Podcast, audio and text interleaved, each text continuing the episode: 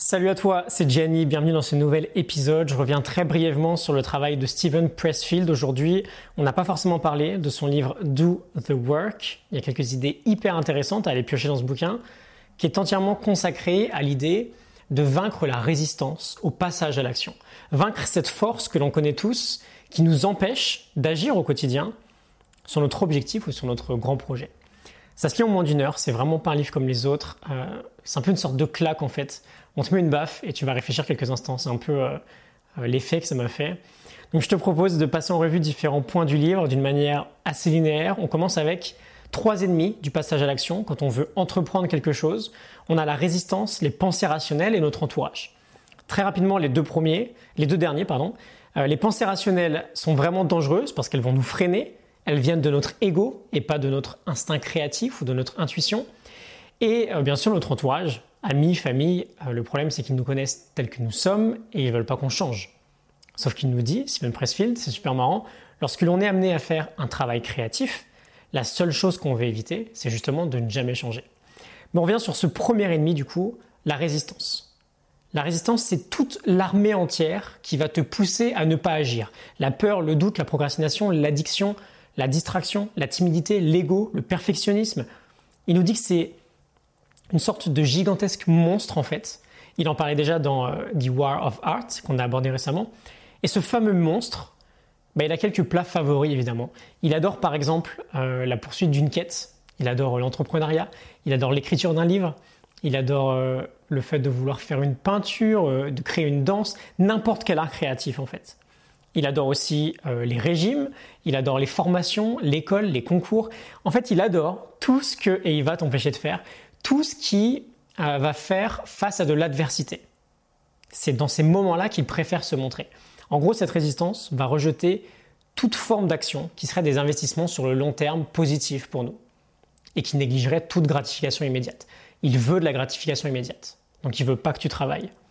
Cette résistance, euh, ce monstre a plusieurs caractéristiques. Premièrement, il est invisible.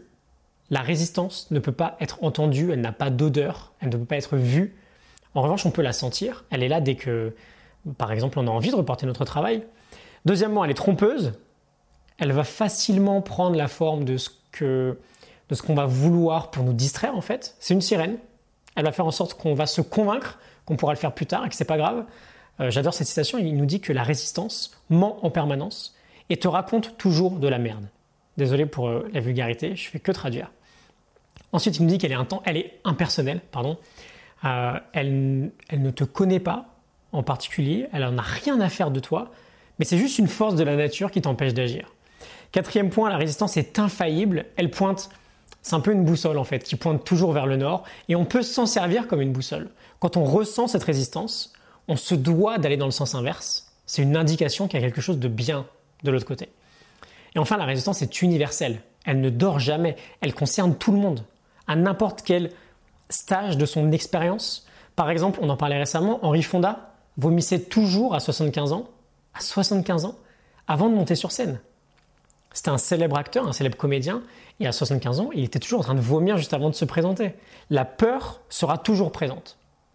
Euh, dernier point, j'allais oublier, la résistance a pour unique but, et là on est très guerrier, de nous tuer. C'est pas plus difficile que ça en fait. Et donc on veut lui faire la guerre. À la fin de notre vie, soit c'est elle qui gagne, soit c'est nous. Si le monstre gagne, on n'a jamais agi et on regrette. Si c'est nous qui gagnons, on est fier d'être passé à l'action. Donc on a nos ennemis, on a aussi plusieurs alliés. Bonne nouvelle. Je fais une parenthèse d'ailleurs, le, le fait d'avoir pleinement conscience de cette force-là, de cette résistance, c'est vraiment, mais vraiment hyper puissant. Tu peux, tu peux te faire un petit film dans ta tête en fait, qui représente une sorte de guerre dès que tu veux agir. J'arrive à me dire, par exemple aujourd'hui, tiens là je sens de la résistance, je vais lui faire la guerre. Et j'insiste sur tous ces points, là, ce qu'on est en train de voir aujourd'hui, la prise de conscience, même si je sais qu'on ne parle pas vraiment de comment faire la guerre. Mais c'est super important d'avoir déjà conscience de toute cette existence-là. Je ferme la parenthèse. Donc on a les méchants, euh, résistance en tête de file, euh, pensée rationnelle et entourage juste derrière, mais on a aussi des gentils. Euh, parmi les gentils, on a notre stupidité par exemple. Il est super marrant, il nous dit que quand il pense à la stupidité, il a trois mecs qui lui viennent en tête. Euh, Charles Lindbergh, le premier pilote à relier New York et Paris, Steve Jobs et Churchill. Pourquoi? Parce que n'importe quelle autre personne assez smart aurait finalement compris que ce qu'il voulait faire, c'était complètement impossible. Et cette stupidité, entre guillemets, ou cette ignorance que tu as peut-être, c'est un excellent allié. On peut toujours réfléchir après avoir agi. C'est un peu à prendre des pincettes ce que je te dis. On est bien sûr sur l'idée euh, de projet, de passage à l'action, assez spécifique sur par exemple nos objectifs, mais on peut réfléchir après avoir agi. Sauf que si on n'agit pas en premier, on ne peut rien accomplir. On veut être têtu en fait. Évidemment, on veut ne pas laisser tomber en cours de route. L'entêtement, c'est un autre allié. La passion, c'est une autre allié. Et on retrouve aussi dans sa liste des alliés un peu euh, sur ce côté de passage à l'action, notre entourage. Il est dans les deux camps parce qu'en fait, in fine, tout ce qu'on fait, on le fait pour qui On le fait pour ceux qu'on aime. Ok? Je vais couper ici, on a déjà pas mal avancé. On a vraiment une guerre en fait à faire dans la tête entre nous et la résistance. Et j'insiste encore une fois, c'est vraiment déjà une grande avancée d'avoir pleinement conscience de notre champ de bataille en fait, de la carte. Quand on connaît les règles du jeu, c'est beaucoup plus facile de jouer. Ok?